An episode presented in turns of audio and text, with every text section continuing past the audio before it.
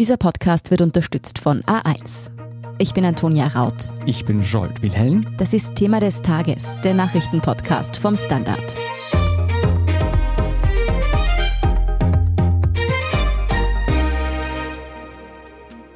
Die Sommerferien sind gerade erst einmal zwei Wochen vorbei und in Österreich ist jetzt schon die Rede vom großen Schulchaos.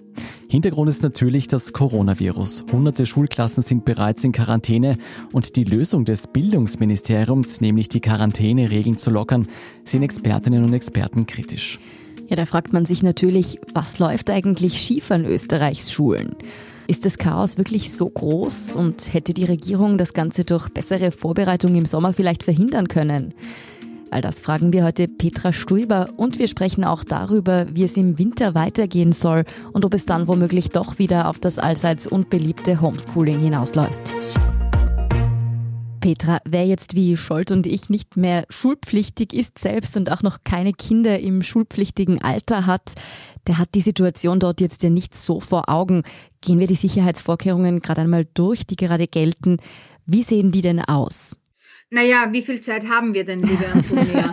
Äh, die sind relativ ausführlich, diese Sicherheitsvorkehrungen. Man hat unterschieden zwischen einer Sicherheitsphase, wenn Schulbeginn ist, und einer Phase dann später. Jetzt ist diese Sicherheitsphase schon mal verlängert worden. Die hätte ja nur die ersten drei Wochen gelten sollen. Da gilt dreimal testen, einmal davon ein PCR-Test, am besten in der Schule. Es ist allerdings auch erlaubt, dass man zu Hause testen kann, wenn man in Wien Wien einen Gurgeltest macht zum Beispiel, dann muss man das aber weiterleiten an die Schule und das muss dann auf den sogenannten Ninja-Pass gespielt werden. Und es gibt eine unterschiedlich abgestufte Maskenpflicht, je nach Gefährdungslage, je nach Inzidenzlage.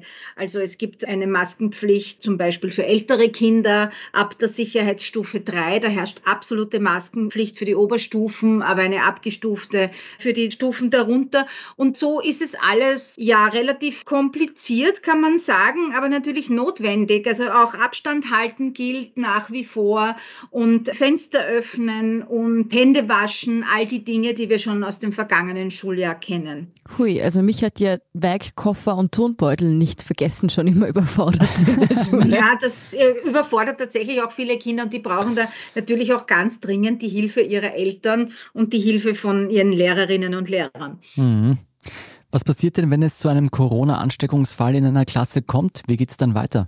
Naja, fangen wir mal so an. Es sollte möglichst rasch gemeldet werden. Also sprich, wir müssen davon ausgehen, dass die Ergebnisse der PCR-Testungen schnell da sind. Das hat auch in der vergangenen Woche nicht in allen Bundesländern einwandfrei geklappt, aber so rasch wie möglich halt. Und dann muss einfach ein Behördenlauf in Gang gesetzt werden. Also ist jemand positiv, dann muss es einen Absonderungsbescheid geben.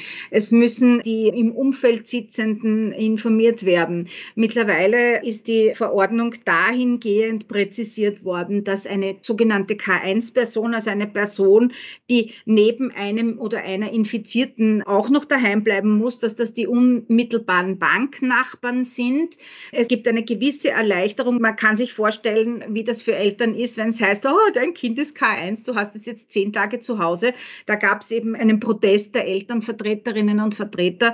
Und da war es dann so, dass es geheißen hat, okay, laut dieser Verordnung, ich glaube von vergangenen Freitag, dass man nach fünf Tagen kann man sich als K1-Person auch raustesten, wenn man nach wie vor nach fünf Tagen negativ, also nicht angesteckt wurde von der Sitznachbarin, vom Sitznachbar, kann man wieder in die Schule zurückkehren. Gibt es da denn regionale Unterschiede? Weil manche Schulen werden ja von den Ländern und andere wiederum vom Bund verwaltet, oder? Ja, ne, es gibt schon Unterschiede. Also Schule ist immer gleichzeitig Bundes- und Ländersache und dadurch gibt es unterschiedliche Regelungen, unterschiedliche Strenge. Gerade so Wien zum Beispiel hat sehr strenge Regelungen und das wird auch in Zukunft noch interessant. Ja, also sollen geimpfte Kinder weiterhin getestet werden? Das ist so eine Frage, die im Raum schwebt. Wien ist dafür, der Bund ist skeptisch. Ja, also ich glaube, das Bundesministerium für Bildung möchte es für die Eltern und die Kinder möglichst einfach haben.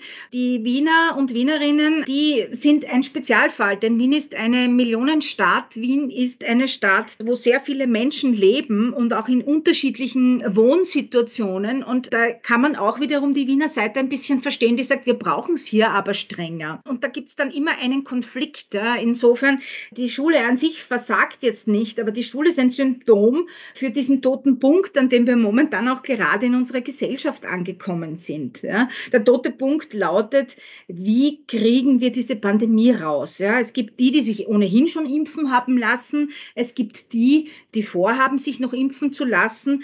Man weiß ja, ab zwölfjährige Kinder können sich impfen lassen. Jetzt ist heute gerade die Meldung gekommen, BioNTech Pfizer kann jetzt eine Studie und eine Untersuchung vorweisen, die besagt, ihre Impfung ist auch für Kinder sicher. Wie gehen wir jetzt weiter vor? Und das enden wir irgendwann einmal auch bei der Frage, Impfpflicht, ja oder nein. Mhm, ich würde sagen, darüber reden wir später noch. Stand Ende letzter Woche waren jedenfalls 600 Schulklassen in Quarantäne. Manche sprechen nun von einem regelrechten Schulchaos. Ist denn die Situation so unübersichtlich oder rechnete man einfach mit weniger positiven Fällen? Also es ist sehr unübersichtlich. Grundsätzlich muss man sagen, wir sind ja im Verlauf der Pandemie, wenn man es vergleicht mit dem Vorjahr, gut ein bis zwei Monate früher dran als im Vorjahr. Also die vierte Welle erreicht uns früher als möglicherweise viele mit Ausnahme der Expertinnen und Experten, die da immer schon gewarnt haben, geglaubt haben. Also es ist tatsächlich so, dass die Zahlen sehr steigen, dass die Infektionszahlen auch bei den Kindern sehr steigen. Ein Schulchaos, also das muss man wahrscheinlich differenziert sehen. Was ist denn Schulchaos? Ich glaube, am Anfang war es für die Lehrerinnen und Lehrer an den Schulen sehr stressig, mit den Testungen zurechtzukommen. Ich glaube, dass das mittlerweile ganz gut im Griff ist. Die Frage ist immer, Thema, wie ist der weitere Behördenverlauf, also ab wann greift die Gesundheitsbehörde ein, wann gibt es sozusagen tatsächlich diese Mitteilungen, dass jemand zu Hause bleiben soll, wie schnell geht das alles? Und natürlich, je mehr positive Fälle, desto mehr Unruhe ist in der Schule. Aber noch einmal, man kann also die sichere Schule nur bis zu einem gewissen Grad gewährleisten, denn die Kinder haben ein Sozialleben, die Kinder haben ein Zuhause, die Kinder haben Onkeln und Tanten, die Kinder haben alles Mögliche. Und wenn da Menschen dabei sind, die sich zum Beispiel nicht impfen lassen, dann gefährdet natürlich auch das die Kinder. Und da kann die Schule dann im Prinzip jetzt nichts dagegen machen. Sie kann nur versuchen, Gefährdungsfälle möglichst früh abzufangen. Jetzt, was sicher gut ist, ist, dass wir jetzt so weit sind, dass wir das Abwasser von ausgewählten Schulen untersuchen können. Das heißt, wir wissen vorzeitig ungefähr, wie die Infektionslage ist. Was nicht so gut ist, ist, wir haben nicht so viele Luftfilter angeschaut, geschafft, wie wir sollten. Also zum Beispiel in Wien gibt es 312 Luftfilter für 243.000 Schüler. Das ist eindeutig zu wenig. Allerdings muss man schon noch eines sagen. Die Schulen sind sehr gut gemonitort. Also wir wissen sehr genau, was an den Schulen los ist. Dadurch ist es so auffällig, was dort passiert. Was sonst wo passiert, ist nicht so gut gemonitort. Das heißt, wir wissen es nicht. Aber das Virus ist in der Gesellschaft und das müssen wir wegbringen. Mhm. Ja, Fakt ist, man hätte doch vermutlich einiges besser machen können, auch wenn man vielleicht. Immer, Antonia, immer. Wie will denn das Bildungsministerium nun in dieser Situation noch nachschärfen? Gibt es hier Pläne? Also was wir so hören, gibt es schon Pläne natürlich. Vor allem, es tagt ja die Ampelkommission jede Woche und man steht jetzt im Bildungsministerium vor der Frage, was passiert denn zum Beispiel, wenn an diesem Donnerstag die Ampel auf Rot schaltet in diversen Bundesländern, vielleicht sogar in Wien. Ja, das könnte ja leicht sein. Was ist dann? Was passiert dann? Haben wir dann die Maskenpflicht? Gilt die Maskenpflicht dann an den Oberstufen für alle, außer für die geimpften Kinder, die geimpften Lehrer? Dann wird es wahrscheinlich wieder Proteste geben, dass man sagt, okay, man hat eine Zweiklassengesellschaft geschaffen, die, die mit Maske da sitzen, die, die ohne Maske da sitzen. Aber wie gesagt, an irgendetwas wird man sich gewöhnen müssen und es wird sicher nicht leichter werden in den kommenden Wintermonaten. Und das Bildungsministerium arbeitet da an Plänen, Allerdings muss man sagen, das geschieht auch immer in Abstimmung mit dem Gesundheitsministerium. Auch da muss man sozusagen die Verantwortung bei beiden Ministerien gleich sehen. Du hast vorher schon gesagt, dass wenn es zu einem Ansteckungsfall kommt in einer Klasse, muss nicht mehr die ganze Klasse in Quarantäne gehen, sondern nur noch die direkten Kontaktpersonen, die Sitznachbarn. Was sagen denn die Expertinnen und Experten dazu?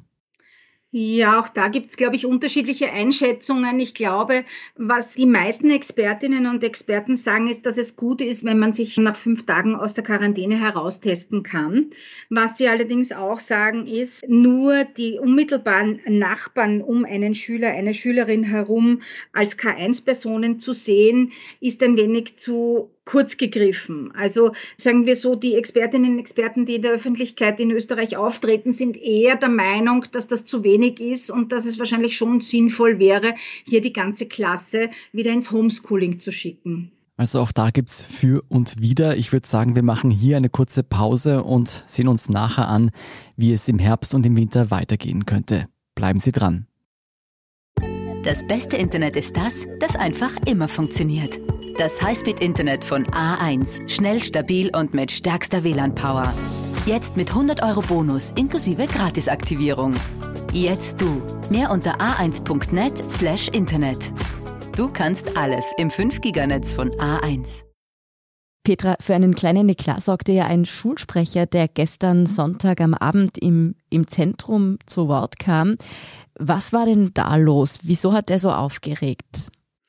Naja, also ich würde mal sagen, für den Eklat hat nicht der Schulsprecher mhm. gesorgt, sondern für den Eklat hat der Generalsekretär des Bildungsministeriums gesorgt, der dem Schulsprecher Arroganz vorgeworfen hat, mhm. weil dieser junge Mann hat in einem Interview mit der Kronenzeitung sich darüber beklagt, dass der Minister nicht in diese Fernsehsendung im Zentrum am Sonntagabend kommt, sondern einen Beamten schickt. Und das hat der Generalsekretär in die falsche Kehle bekommen und hat gemeint, dass der Schulsprecher der Ansicht ist, ein Beamter sei zu wenig. Tatsächlich, wenn man das genau liest, was er wirklich gesagt hat, dann kommt man drauf, es war eine Spitze, die gegen den Minister gerichtet mhm. war, nicht gegen den Beamten. Er hätte gerne gehabt, dass sich der Minister mit dem Brief der Schulsprecherinnen und Schulsprecher von der Vorwoche, der an den Minister direkt gerichtet war, auseinandersetzt und dort Rede und Antwort steht. Das steckt dahinter. Aber ob die Auslassungen des Herrn Generalsekretärs so gescheit waren, das möge jeder selber beurteilen. Ich glaube, er hat sich damit keinen Gefallen getan. Der Fall zeigt jedenfalls, dass die Wogen hier hochgehen und dass sich manche mehr Direktive auch vom Minister wünschen würden. Ein besonders heikler Punkt ist ja auch, dass nicht nur Schülerinnen und Schüler erkranken können, sondern auch die Lehrpersonen. Und im Gegensatz zu Kindern unter zwölf Jahren könnten die sich aber durch eine Impfung schützen. Ist eine Impfpflicht für Lehrpersonal im Gespräch? Die Frage ist, wie definiert man im Gespräch? Es gibt immer mehr Expertinnen und Experten, die das fordern. Zuletzt hat es auch die Wiener Patientenanwältin Sigrid Pilz gefordert. Nicht nur übrigens für Lehrpersonal, sondern auch für Gesundheitspersonal. Was ich so weiß, ist es tatsächlich politisch nicht im Gespräch. Ich glaube, das ist auch für die Politik ein heikler Punkt, denn ähnlich wie in Deutschland hat man in Österreich von vornherein gesagt, bei diesem Thema, es wird keine Impfpflicht geben und sich hier festgelegt. Und das ist etwas, was einem jetzt auf den Kopf fällt, weil, wie ich schon gesagt habe, ich denke, man ist an einem toten Punkt. Es gibt einen gewissen Prozentsatz an Menschen, die werden sich weder durch Argumente noch durch die freie Ausgabe von Würsteln und Bier und mhm. Wein oder sonstige Dinge überzeugen lassen, dass sie sich impfen lassen. Das hat sich irgendwie ein Vorurteil gegen die Impfungen festgesetzt, dass sie schwer wegkriegen. Und es müsste jetzt jemand nach vorne treten von Seiten der Regierung und sagen, am besten wahrscheinlich der Bundeskanzler sagen, Leute, wenn wir diese Pandemie in ein paar Monaten vorbei haben wollen, dann müssen wir jetzt impfen.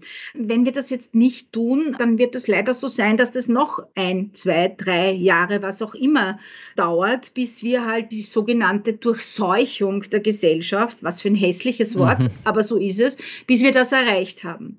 Und das ist genau der Punkt, über den sich kein Politiker, keine Politikerin derzeit drüber traut. Ich glaube aber, wir müssten darüber darüber tatsächlich reden, weil an anderen Punkten gibt es ja auch eine Impfpflicht. Kinderlähmung ist ausgerottet worden, die Pocken sind ausgerottet worden, weil es hier eben eine Impfpflicht gibt. Also ich denke, das ist eines der heikelsten, aber auch der dringendsten politischen Themen, die wir demnächst ansprechen sollten. Man hört ja, dass immer mehr Eltern in dieser schwierigen Situation sich fürs Homeschooling entscheiden, also ihre Kinder von der Schule abmelden und sie zu Hause unterrichten. Aus welchen Beweggründen passiert das denn? Und geht es da vor allem um die Angst vor einer Corona-Ansteckung in der Schulklasse? Ich denke schon, dass das einen sehr großen Anteil daran hat. Einerseits die Angst vor Ansteckung, das darf man wirklich nicht unterschätzen. Es gibt wirklich Menschen, die sich sehr davor fürchten, vor allem wenn sie Kinder haben, die in irgendeiner Form anfällig sind oder Vorerkrankungen haben, zum Beispiel der Atemwege die meinen, solange das alles so unsicher ist und solange ich mich nicht darauf verlassen kann, dass auch zum Beispiel tatsächlich überprüft wird, ob Maskenpflicht eingehalten wird, ob Abstände eingehalten werden, möchte ich mein Kind zu Hause lassen. Anders sind diese sprunghaften Anstiege gerade jetzt von Homeschooling-Anmeldungen eigentlich nicht erklärbar. Die Problematik ist nur, es gibt tatsächlich nicht genügend Qualitätskriterien für den Unterricht zu Hause. Und manche machen ja auch einen Gruppenunterricht zu Hause, wo sich mehrere Eltern zusammenfinden und mehrere Kinder selbst unterrichten. Das ist schon gar quasi illegal, denn das wäre eine Privatschule und die bedarf einer besonderen Anmeldung. Und man müsste auch tatsächlich schauen, weil Schule ist ja viel mehr als Wissensvermittlung. Es, mhm. also warum ist das Homeschooling so problematisch? Problematisch, nicht nur, weil es schwieriger ist, den Lehrstoff zu vermitteln oder zu vermittelt bekommen, sondern auch, weil es halt einfach an sozialen Kontakten fehlt. Die Kinder brauchen den Austausch mit ihren gleichaltrigen Kolleginnen und Kollegen, mit ihren Freunden. Das fällt alles weg. Ja? Und alles wird so sehr ins Private zurückgezogen. Und das kann eigentlich der Gesellschaft nicht gefallen und das sollte sie auch nicht zulassen. Denkst du, das ist der Grund, warum Homeschooling immer der letzte Ausweg bleiben muss? Absolut. Also ich denke, das kann es nicht sein. Auch ich habe es an meinen eigenen Kindern gesehen. Nicht nur, dass es schwierig ist, sie vor dem Bildschirm zu behalten für einen ganzen langen Schultag. Es geht auch darum, dass sie wirklich ihre Freunde vermissen. Mhm. Und sie lernen ja auch voneinander und sie lernen vom persönlichen Austausch und sie brauchen den Turnunterricht, sie brauchen den Werkunterricht, um mit ihren Händen etwas zu tun. Sie brauchen einander. Und deshalb kann Homeschooling nur wirklich der allerletzte Ausweg sein. Wie kann das denn eigentlich sein, dass wir dieses Semester schon wieder darüber sprechen, ob der Sommer verschlafen wurde in Hinblick auf die Schulen? Hat hier das Bildungsministerium nichts aus dem vergangenen Schuljahr gelernt und über den Sommer wieder seine Hausaufgaben sozusagen nicht gemacht? Sagen wir so, wir haben es schon mal angesprochen, mehr wäre immer gegangen und man hätte auch natürlich noch ein bisschen intensiver daran arbeiten können. Ich glaube, alle waren auch vielleicht ein bisschen überrascht über die Aggressivität der Delta-Variante, die sie ja jetzt doch auch wirklich durch die Schulen rauscht und alle Menschen ansteckt. Ich möchte jetzt nicht nur das Bildungsministerium selber quasi in der Pflicht sehen. Wir haben neun Bildungsdirektionen, wir haben das Gesundheitsministerium, wir haben neun Gesundheitsbehörden, Behörden der unterschiedlichen Länder. Was wir im Schulwesen sehen, ist die Problematik auch des Föderalismus. Der Föderalismus hat gute Eigenschaften, aber in dieser Pandemie ist er oft auch hinderlich gewesen, weil es so schwierig war, Absprachen zu treffen und dann waren wieder alle auf Sommerferien und so weiter und so fort. Also ich denke, nach jetzt im Jahre zwei der Pandemie sollten wir jetzt endlich begreifen, dass wir kürzere Abstimmungswege brauchen, unkompliziertere, aber klarere Regeln und auch schnellere Reaktion, wenn irgendetwas aus dem Ruder läuft, was wir so nicht geplant hatten. Schnellere Entscheidung ist ein gutes Stichwort. Schauen wir noch ein wenig voraus. Wie wird es denn im Herbst und im Winter weitergehen? Gibt es da einen Notfallplan? Naja, zur Sicherheit sollte man immer einen Notfallplan haben. Ich glaube schon, dass es dazu führt, dass die Menschen sich mehr in geschlossenen Räumen aufhalten, werden wir vielleicht damit rechnen müssen, dass die Zahlen noch mal weiter hinaufgehen. Und dann brauchen wir auf jeden Fall einen Notfallplan wie gesagt, letzter Ausweg Homeschooling für die Schulen, aber vielleicht geht es ja auch anders. Ich würde es mir jedenfalls für alle Schülerinnen und Schüler und Eltern und Lehrerinnen und Lehrer und Direktorinnen und Direktoren sehr, sehr wünschen. Und bist du da selbst noch zuversichtlich oder hast du eigentlich im Kopf schon begonnen, dir zu überlegen, wie du im Winter, wenn das Homeschooling wiederkommt, deine Kinder irgendwie in diese Routine begleiten kannst? Antonia, die Hoffnung stirbt immer zuletzt. Natürlich bin ich zuversichtlich, weil alles andere wäre ja ein Drama. Mhm. Aber vorbereiten, das müssen wir uns schon. Mein Mann und ich haben natürlich schon darüber gesprochen, wie wir das dann machen, wenn die Kinder wieder zu Hause sind. Mhm. Wir werden es auf alle Fälle mitbekommen. Hoffen wir jedenfalls, dass die Schüler und Schülerinnen dieses Semester auch etwas Spaß an der Schule haben dürfen. Vielen Dank, Petra Stulber, für diese Einschätzung. Sehr gerne. Schönen Tag noch. Wir sind gleich zurück.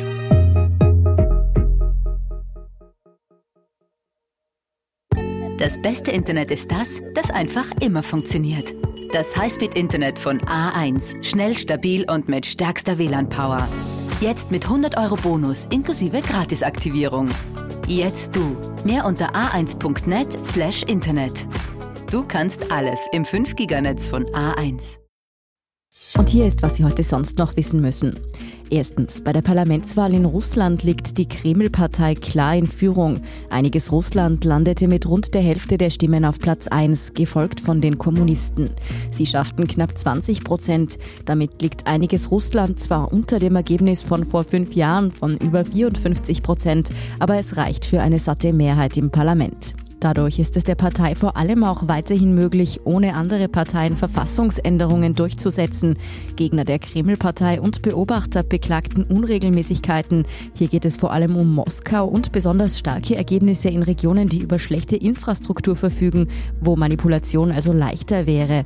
Zum ersten Mal schaffte die Partei neue Leute den Einzug. Sie gilt als kritischer als die übrigen Oppositionsparteien, wird allerdings auch als mögliches Kreml-Projekt zur Ablenkung liberaler Wähler Fehler gehandelt. Zweitens, die österreichische Regierung hat heute Montag die Corona-Regeln für den Wintertourismus präsentiert.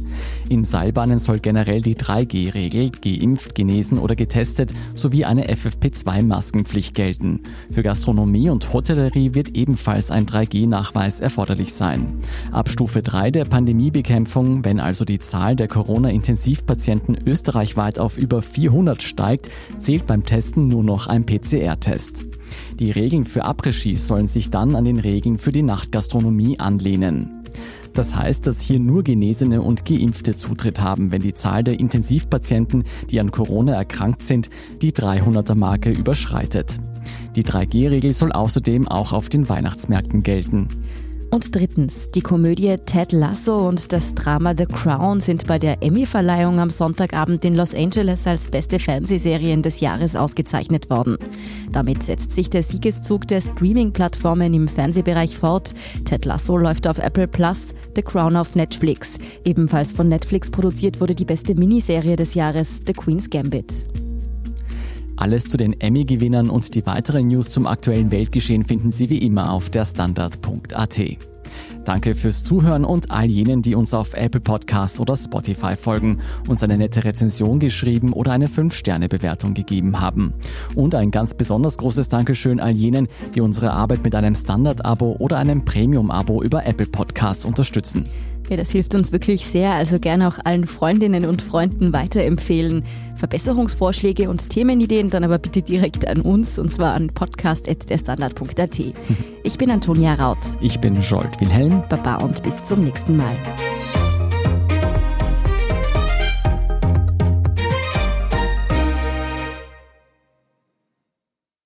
Das beste Internet ist das, das einfach immer funktioniert. Das Highspeed-Internet von A1. Schnell, stabil und mit stärkster WLAN-Power. Jetzt mit 100 Euro Bonus inklusive Gratisaktivierung. Jetzt du. Mehr unter a1.net slash Internet. Du kannst alles im 5-Giganetz von A1.